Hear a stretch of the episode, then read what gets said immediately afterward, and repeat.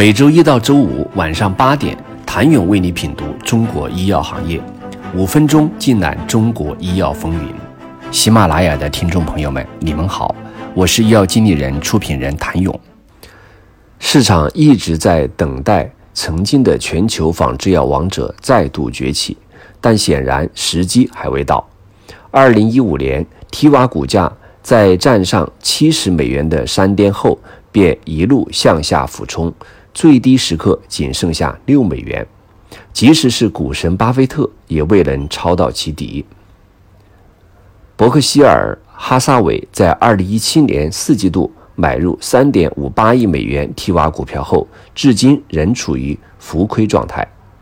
七月二十八号，T 瓦发布了其二零二一年中报，数据显示，公司上半年营收七十八点九二亿美元，同比下降百分之四。净利润二点八四亿美元，同比增长百分之三十六。疫情之下，这样的财务报表已算稳定。相比去年同期，提瓦的盈利能力和现金流都有所提高，连最受市场诟病的高额负债也有所降低。值得注意的是，在其业绩驱动中，一系列原研新药正开始发挥威力，其中亨廷顿舞蹈症治疗药物。刀代丁苯那嗪的销售额相比去年第二季度已经有所增长，偏头痛预防药物的全球净销售额也增长到了七千万美元。生物类似药利妥昔单抗在美国的市场份额继续增长至百分之二十五，这让提瓦在格拉替雷专利到期后，新药一度无以为继的局面被打破。事实上，虽然提瓦一直给外界以仿制药大佬的印象，但其创新能力同样不容小觑。二零一四年到二零一七年，公司专利药收入都在八十亿美元左右，其利润曾很大程度上依赖于此。截至目前，公司的技术平台包括生物类似药、新型生物制剂、小分子药物和数字呼吸系统。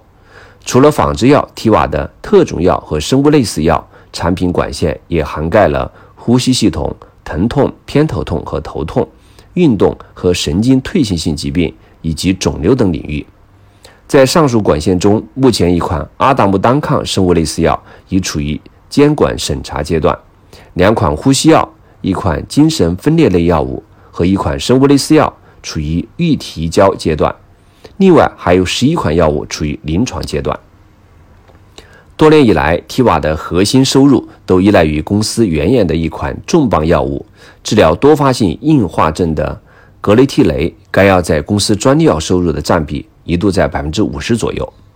格雷替雷在一九九六年上市，因为竞品很少，销售额一路走高，并在二零一六年达到四十二美元的销售额，为 T 瓦贡献了近三分之一的毛利。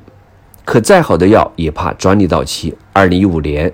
格雷替雷专利到期后，仿制药出身的提瓦也尴尬地成为了专利防御者。在山德士、麦兰和印度仿制药企的仿制药相继获批后，提瓦、格雷替雷收入开始急剧下滑，到二零二零年已锐减至十三亿美元。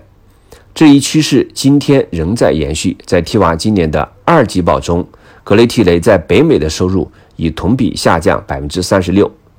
为了对抗这一危机，提瓦不得不将另外两款原药药作为主打，并在2019年在北美推出了第一款生物类似药。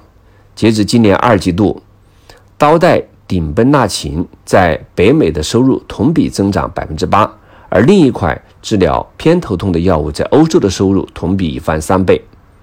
债台高筑，官司缠身，股价探底，昔日的全球仿制药霸主提瓦制药死不了，但活得也不轻松。二零二零年十一月，麦兰与辉瑞的普强合并组建了辉智，并以一百七十五亿美元的总收入将提瓦挤下神坛。至此，以色列药王的处境更显艰难。提瓦的成与败皆系于并购。当规模化不再是仿制药企业唯一的竞争力，公司又将拿什么做赌注，掷向自己的未来？请你明天接着收听。谢谢您的收听。想了解更多最新鲜的行业资讯、市场动态、政策分析，请扫描二维码或添加医药经理人微信公众号“医药经理人”医药行业的新闻与资源中心。我是谭勇，明天见。